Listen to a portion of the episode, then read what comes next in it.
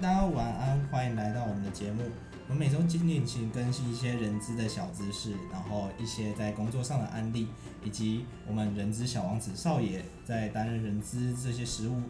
经验多年的见识。那我们让我们欢迎人资小王子少爷。大家好，我是少爷。啊，少爷在人资工作其实已经蛮长一段时间，我们可以请你介绍一下我们人资到底在干什么的吗？大家所熟知的人资，大概就不外乎选用预进流。那大家对于这个五个的功能哈，都其实有点一知半解。那简单来讲，选用预进流，其实选就是选材嘛，把好人才选进来；选用材，把好的人用在对的位置；然后育才，把一个可以用的未经雕琢的钻石啊，就是把它选择用教育训练方式让它变得更好，或者是让呃比较不合规矩的人，把它因为教育训练方式变得。可以合乎我们的规矩哈，竞才让呃相关对的人晋升，那就会引导到我们最后的留才，把对的人留在我们公司里面，公司就可以赚大钱。我们简单总结一下，就是选用预见人，就是从呃一个人，然后我们一个公司找到一个职缺，然后那个人进来了，到他在公司里面受到了训练，然后他拿到了薪水，跟他在最后他公司帮他。决定，或是陪他一起决定要往哪一个方向走，到最后他离开，再重新找一个新的人，这个流程就是人资每天都在做的事情。对，没错，每天都在完成这些事情。那我们，我们首先就是因为最近有关疫情关系，很多人在试啊，在转职，或是刚好也是一个新鲜人求职时期。那我们提到面试这个东西是每个人都觉得很恐怖的，那我们在准备这份履历的时候，我们到底该怎么准备会比较好？准备履历会怎么好准备？是说哪一个部分呢？这个东西我重新讲。好的。对。那我们在在这个时期，其实因为疫情的关系，然后再加上呃，我们是一个大学毕业季，这个时期我们同时有很多的很多的新鲜人会跟我们的呃转职者会重新投入到我们这个市场中，然后大家一起来找工作。那我们想问一下少爷在。受呃，大家大家在找工作的时候，你收到这么多履历，你会有什么样的履历是你看的比较第一眼会比较有印象的呢？应该是说，第一，很多人他其实并没有放照片，可照片其实就是是自己的一个代表自己嘛，所以第一是不能不放照片。那照片就是要清晰哦。应该是说这个照片就是。呃，我我通常会把照片分成，就是有有一些分数啦，零分、两分跟负两分这样子。那有些有些人照片就会比较踩地雷，像什么样踩地雷的方式？因为我不认我不认识你，我要看你的照片，我才能够认识你。可是你抱了一只猫，跟猫咪合照，或是跟你的亲人合照，当中这些东西我根本认不出来是谁这样子，所以这个照片就是比较扣分的方方向。就是我们要聚焦在我们这个人的形象的显示上，对一个。正面的，然后一个清爽的形象的，应该说正面，然后呃，会让人家觉得说，哎，我我会愿意让你来面试。那当然，我们大家都，大家坊间有听到一个就是说法啦，就是说人资看履历都只看三分钟，那少爷都看哪几个部分呢？除了照片以外，应该是说，呃，我除了会看照片以外，我还要看你的学经历背景是符合这个职缺的。另外呢，我还会看的是说，你如果有工作经验的话，你的工作经验是不是已经有为你的人生而做价值？我们在网络上看的时候，他会写说，哦，工作经验一年，工作经验两年，可是我就没有工作经验，那你给我这份工作，我就有工作经验啦。那这就是一个无限回圈的问题，这是一个老笑话。那少爷是怎么看这件事情？如果今天没有工作经验，但我又很想应征这个需要工作经验的工作的话？应该是说哈，如果你想要应征一份需要两年以上工作经验的工作呢，通常新鲜人在大学的时候，呃，在暑期的时候，呃，为什么为什么现在的大学都喜欢呃我们的大一大二到大三呢？都希望能够暑期呢做一些实习，原因是因为可以培养工作经验哦。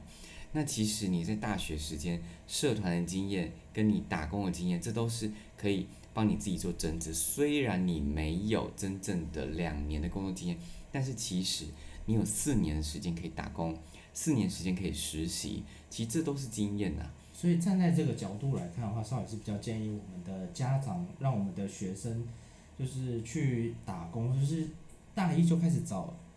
呃，摸索方向之后就赶快去找一个实习的机会，那去累积自己的工作经验，也就是所谓的哦，大学毕业就有四年的工作经验这样子。这是一个转换的方式嘛？那其实说，嗯，大学生在进入大学时候，他其实应该自己要有一个概念性的方向哦。就等于说，你从大一在上课的时候，你就会知道，其实有些教授他会帮你安排说，诶，如果你是服务产业的，你是不是可以自己多去，呃，在不同的的地方能够做一些尝试？其实我觉得，呃，你说到工作经验，的确是有时候会工作经验是很重要的。不过，其实白纸新鲜人其实也非常好，因为他完全没有带有其他的别间公司的陋习。啊，可能就像我们哦会听到，就是那个什么某几间航空公司就特别喜欢用毫无经验的新鲜人。那像这种这种状况，在少爷来看的话，他就是有很多的企业他喜欢用完全就是没有工作经验的新鲜人，有些公司他喜欢集战力，所以还要有工作经验的人。这都是对的，也都没有错。那呃，新鲜人他妙就妙在，他会有创意，他会呃，他会有很多的想法 idea，但是他会变得不受控制。那所以呢，他要经过适当的教育训练之后，才能够再投入职场。或是我们说他比较好洗脑，这是不是也是一个说应该不是说好洗脑，因为其实真正就是不受控制的人，到哪里都不受控制。那在呃，不受控制的话，像我们有一些很不受控制的履历，少有没有看过呃什么很很特殊的履历寄到公司来？通常履历当中有几件事情是我比较介意的哈，呃，尤其在我们这个二十一世纪当中，其实我们使用电脑很频繁。第一个点就是我呃对于错字这件事情我很介意。呃，其实整整份整份履历当中哈，可能有很多很多的字。但是你错一到两个我都可以介，我都不介意。但是整篇满篇都错字，这个这个真的是蛮地雷的哈。第二件事情是照片没有贴。既然你都已经要求职了，呃，你也是有诚意来求职，那我也诚意来请你来面试。但是我没有，我却没有办法看到你这个人的形象，这是一个大忌哈。第三件事情是自传的部分哈，没有填写，就完全是空白的。那。呃，既然你都没有自我简述自己，那我又如何去认识你？哦，我觉得自传这个部分真的是，真的是可能是太困难，困难的话真的写不出来。啊，自传对很多人来说都是一个很大的、很大的难题。那我们在自传的准备方面的话，到底该怎么说？因为我们有时候常常看到，就是像我自己身边的人，有时候会看到一些啊，从我的家庭开始写，我的家庭很幸福很美满，我们是一个小家庭，然后爸爸常爸爸做。做木工，然后妈妈做那个，然后我是一个很孝顺，从小拿模范生这样一路写下来。那请问我一份可以被录取的、可以被看到的自传，到底应该怎么写才好？大家通常对于自传来讲，哈，都会觉得有它的难度在，哈。其实不不外乎，哈，就像是做自我介绍，是三分钟自我介绍都非常难。那呃，可以跟各位提示一下，哈，我们从小时候我们学习，我们通常学单词。然后再学词汇，再学句子，然后才学一个段落哈。那你要从家庭开始讲没有问题，我们通常会跳过。但是因为大家会需要从家庭来暖身，好，那一样，我最重要的部分我会放在你的工作经验，还有你在工作上或是你求学背景上你得到什么，好，这是很重要的。第二件事情就是我会希望知道你的特质是什么。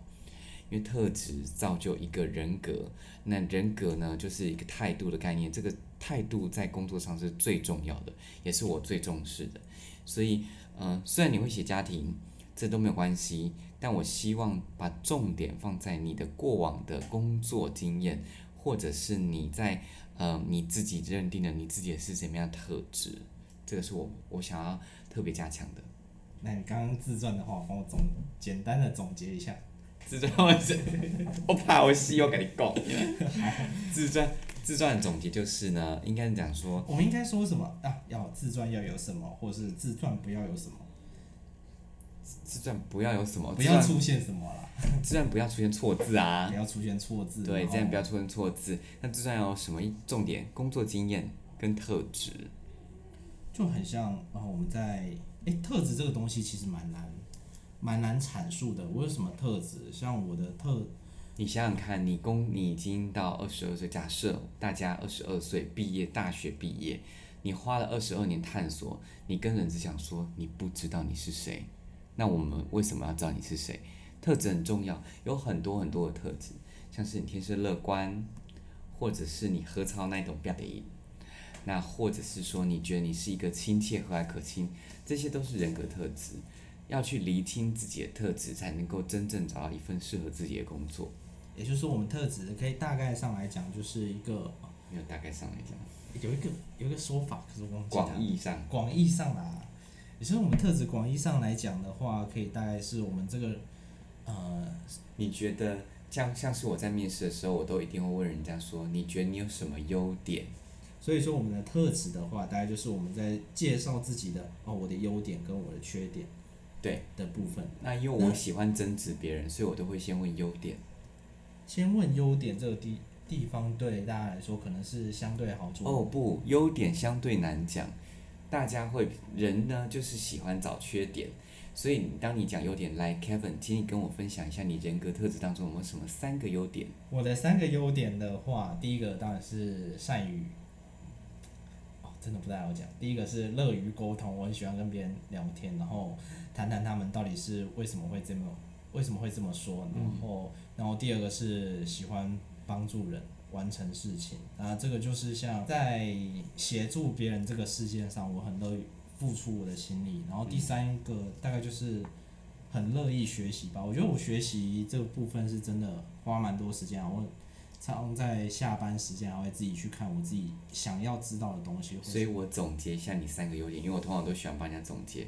第一个优点是你乐于助人，这应该是第二个。第一个是第三个是你乐于学习。那你第一个的话是乐于沟通，这样子，这三个是你的特别的优的这三个优点。那你知道吗？这三个优点，普罗大众的人都有这些优点，对不对？那你为什么脱颖而出？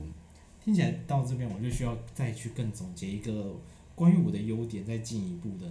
对，可以再去了解一下你为什么跟人家与众不同的地方。就像你刚刚提到这三个优点，在面试上面，很多人都会说他自己乐于沟通，乐于的。我相信大家都会，可是问题是，当有二十个求职者都讲一样的话的时候，你是不是就无法脱颖而出？像是我可以说哦，我乐于沟通，所以我擅擅长在跟我们的啊外国籍客户，然后使用我的英语跟他交谈，然后，可以，那、我们这时候是不是比较适合用数字来量化一些我们的？应该是说你当中的第一个优点可以分成两个，第一是你乐于沟通，那是不是你团队合作很强？那第二个，你说你外国的这个东部分呢，是不是你语言能力很强？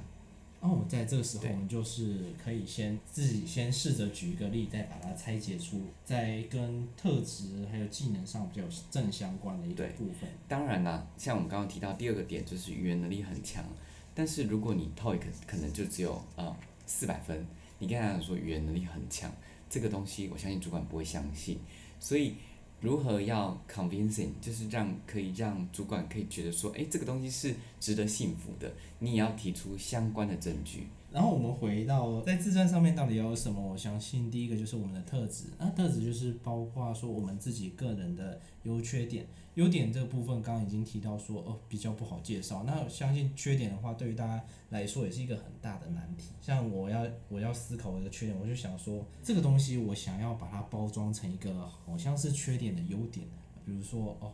我很不擅长时间管理，通常哈、应该是讲说人的优点跟缺点其实是一体两面的。那我来举一个例子哦、不是要教大家隐藏自己的缺点，而是说如何去挖掘自己的优点。像是说，呃，有些人会说，呃，自己是一个比较小心眼的人，可能说他很注重细细节，拘泥于细节。那既然这是一个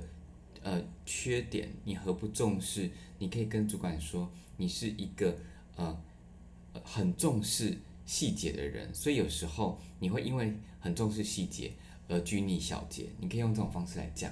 那当我们在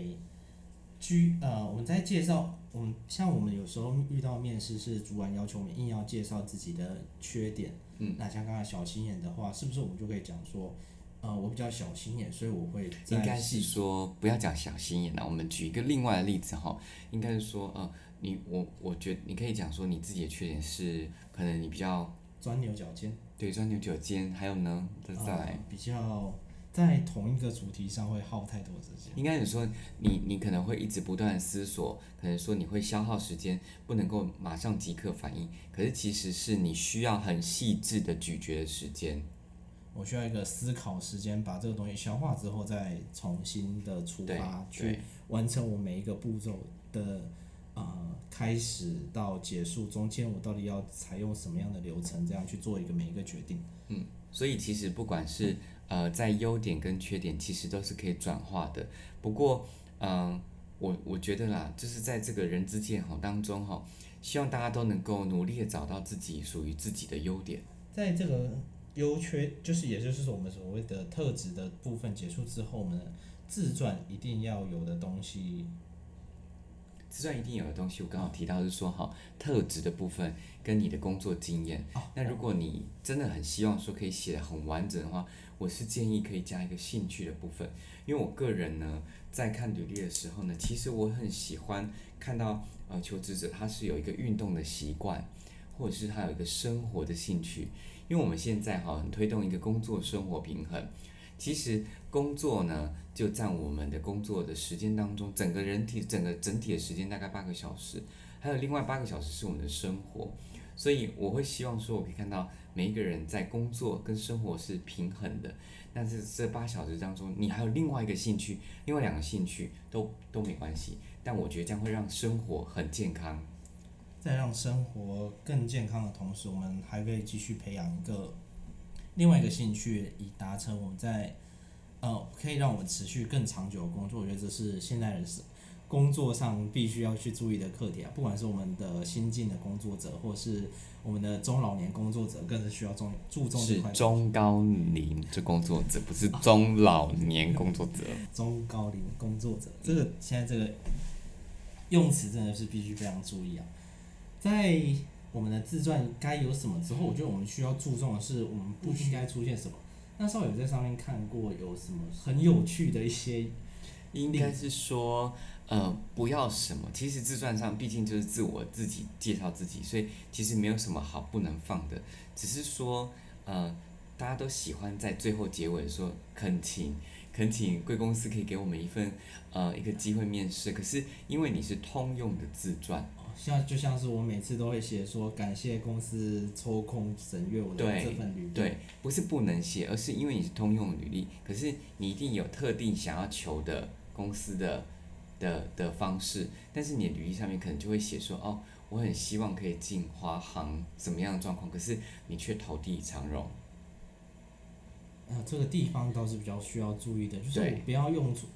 在使用通用格式上，我不应该把呃不应该在最后的结尾部分，反而是因为自己一个没有检查到的地方，然后造成最后面试官直接哦把整份放进碎纸机里面嘎对。因为其实他会知道说，人资都会知道说啊，其实你想要找长荣的，啊，你想要找华航的，但是你却拿华航履历来投投长荣，不是不行，而是这是不是就是一个不细心的待遇？所以不要让让面试官或是人资觉得你只是乱枪打鸟。所以我就是说，我们这个通用履历，我们要让人家看不出来，我们这个东西是拿出来广泛的发给每一个公司来做使用。我们都知道这个状况，所以我们就不需要再再掩饰这件事情。但是你也不要特定的让人家觉得说，因为这个我觉得这是一件很失礼的事情。就是大家都心照不宣，但是你不要有错让人家抓到。对。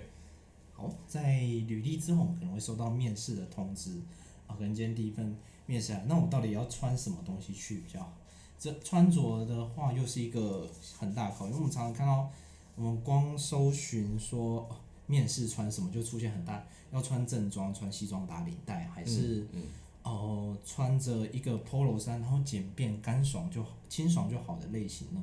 还是什么样子呢？我们从几个面向来看哈，我们从如果是外商、日商跟美商，就是外商的部分哈，我们就穿着；如果你是业务相关的工作，我们就穿衬衫、西装、打领带。这个可能要先做一些事先调查哈。那如果呢是本土的企业，如果你是应征文职的话，我建议穿着衬衫以上。好，衬衫的部分一定要穿哈。如果你是应征武职，所谓武职的意思就是等于说是现场的工作的话呢，呃，穿着 polo 衫是非常安全的，也就是会让呃让对方觉得说，哎，就是你可以胜任这份工作。那切记不要穿着 T 恤，呃，配荷叶边，这是非常雷的。所以不要配荷叶边就可以，就是说其实还是可以有可以穿 T 恤的这个场合嘛，还是 T 恤就是尽量不要出现比较好。呃，应该是说 T 恤尽量不要出现比较好，但是呃，因为你刚刚提到的说工作的的范畴其实包罗万象，呃，像是呃一般的 part time 的这一种或全职的，并不是不能穿 T 恤去，但是我认为穿五职的，就是五现场的工作搬运。呃，或者是说比较偏向于劳力工作者的话，穿 polo 衫会是最棒的。那文职的部分，研究员、行政、管理、业务这种就是穿着衬衫。衬衫。那到底要不要穿搭上我们的西装，所谓的西装外套，这种比较更正式一点的？应该是说你要调查一下对方公司的本身上班的穿着是怎么样子的，因为像是。外商公司，他本身上班就是穿西装，所以你去面试穿西装理所当然。其实你只需要把公司的关键字打上去，空白键制服就会出现了。哦，原来还有这个做法。对，所以其实你可以看得到说，哎，对方公司的制服是长什么样子的，就可以知道。像我们在穿着衬衫之后，那我们下半身又是怎么搭配？因为我们有时候会看到有人说，哦，面试穿牛仔裤就好了，有面。有些也有些人会说，那面试一定要穿西装裤，或是面试一定要穿卡其裤等等的。那这个部分的话，以少爷面试的经验来说，他到底哪一些哪一种穿着搭起来会比较要适当吗？比较适切这样。呃，其实，在面试的过程当中哈，我们先撇除外商的部分，外商就是直接是全西装哈，这部分我们就就不不在我们讨论范围内哈。那现场的工作者呢，其实我觉得不论现场或行政。呃，有时候因为我们很少穿西装裤的人，一穿上西装裤就浑身不对劲。那我提供一个解决的方法。现在呢，所有市面上呢连锁品牌的衣服当中呢，都有一种叫莱卡裤，它类似西装裤，但它也类似牛仔裤，它在中间的这个范畴，穿起来也挺也有精神。呃，穿牛仔裤有一点太随性，呃，然后但是呢，穿西装裤有点太正式，那所以呢，穿莱卡裤。就有点类似说，比较偏向于正中间的这个概念哈，安全也不失礼仪。在我们的下半身的部分，我们也帮也帮大家想一个解决的方案。像这莱卡裤是不是我们常见的呃 U 牌商店或是无无牌商店都有都有都有，然后而且也都穿起来非常的利落干净。那再来，我们就是呃常在打扮上面听到，就是你上半身然后搭的。搭的裤子，然后再搭的一个鞋子。那鞋子我们要穿什么？因为我们像我们其实也有许多的大学生或是社会新鲜人，不知道呃可能没有皮鞋，或是没有一些比较正式的鞋子。那在鞋类的选择，是不是应该可能去买一双比较像样的鞋子，还是就是以现有的比较干净的鞋款去做搭配？其实这个的确是因人而异哈。那我我可以有几件提示的事情呢？如果你本身是有黑皮鞋的人的话，呃，其实不管是什么样的鞋类哈，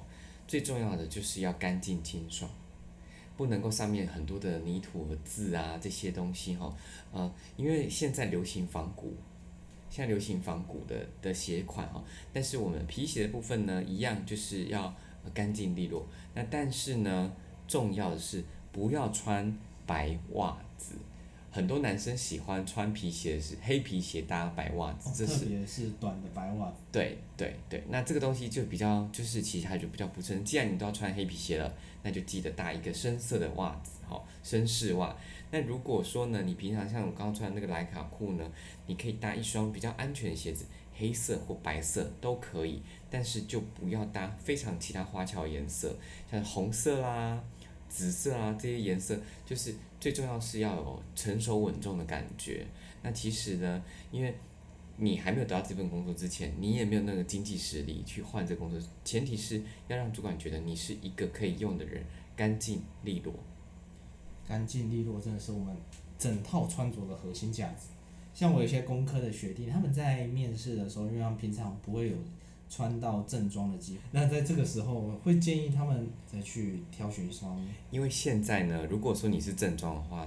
搭配的话呢，除非你是搭白色的球鞋，这是非常流行的穿法。那或者是说你就是去买一双安全的黑皮鞋，也是一个选择。像家乐福那种五百块一双。面试用的话，面试用的也是 OK 的。那只是说，就是这个最核心的概念，就是我刚刚提到干净利落，让人家觉得说你是一个可以用的人，这是最重要的。所以其实不论你怎么穿搭，核心概念不不不背离这个关键。那少伟在他们的鞋款的挑选上，可以给他们一些建议嘛？像是比如说我去家买一双五百块的皮鞋，仅供这次面试用，也是推荐的吗？我觉得是可以的。其实现在鞋子哈价格也都相当的廉价哈，但是呃，既然你上半身都已经衬衫跟西装裤都已经是这样正式的穿着，我觉得去买一双皮鞋，这个是为自己工作做增值是可行的。那当然你也可以穿搭配另外一种比较流行的方式，等于说啊你穿白色的鞋子，那但是这个白色鞋子呢，一定也是要干净的鞋款，这样才行。就是不知道穿什么的时候，其实我们呃去买一双鞋子，其实也是一个当做一个投资的部分。在我们鞋子之后，我们袜子其实也是一个大家比较不会注意到，但是也蛮重要的地方。袜子大家有时候会选择啊短袜啦，或是一些浅色系的袜子。我想应该是说是裸袜比较不适合。裸袜就是像我们所谓的帆船袜啦。对，这个比较不适合，因为其实我们在面试当中，我们会选择一个比较安全、适当的。袜款，那其实我觉得就是选择黑色就是最经典的，黑是最安全。像比较暗色系，就是越黑越好，最好是选黑的。因为通常像绅士绅士袜本身就是黑色的，女生的部分呢，其实呃女生的部分其实呃也是可以穿着非常的简单的方式来穿。我们在挑选袜子的时候。长度的建议上会希望过脚踝吗？还是就是买直接买长袜？对对，就是尽量挑选深色的长袜，我觉得这是相对安全的。踝袜，踝袜不是长袜。在我们的袜款上面挑选深色的踝袜，并且超过我们的脚踝以上。对，这是一个相对安全的选择。对。那我今天其实虽然讲蛮简蛮简单的，但是我就是大概介绍一下我们的。人资到底是什么？然后自传到底该写什么？穿着我们分成文字、武字之后，我们的上半身、下半身还有我们鞋子的对应。在之后的话，我们还会继续针对面试啦、我们的报道，还有我们的训练跟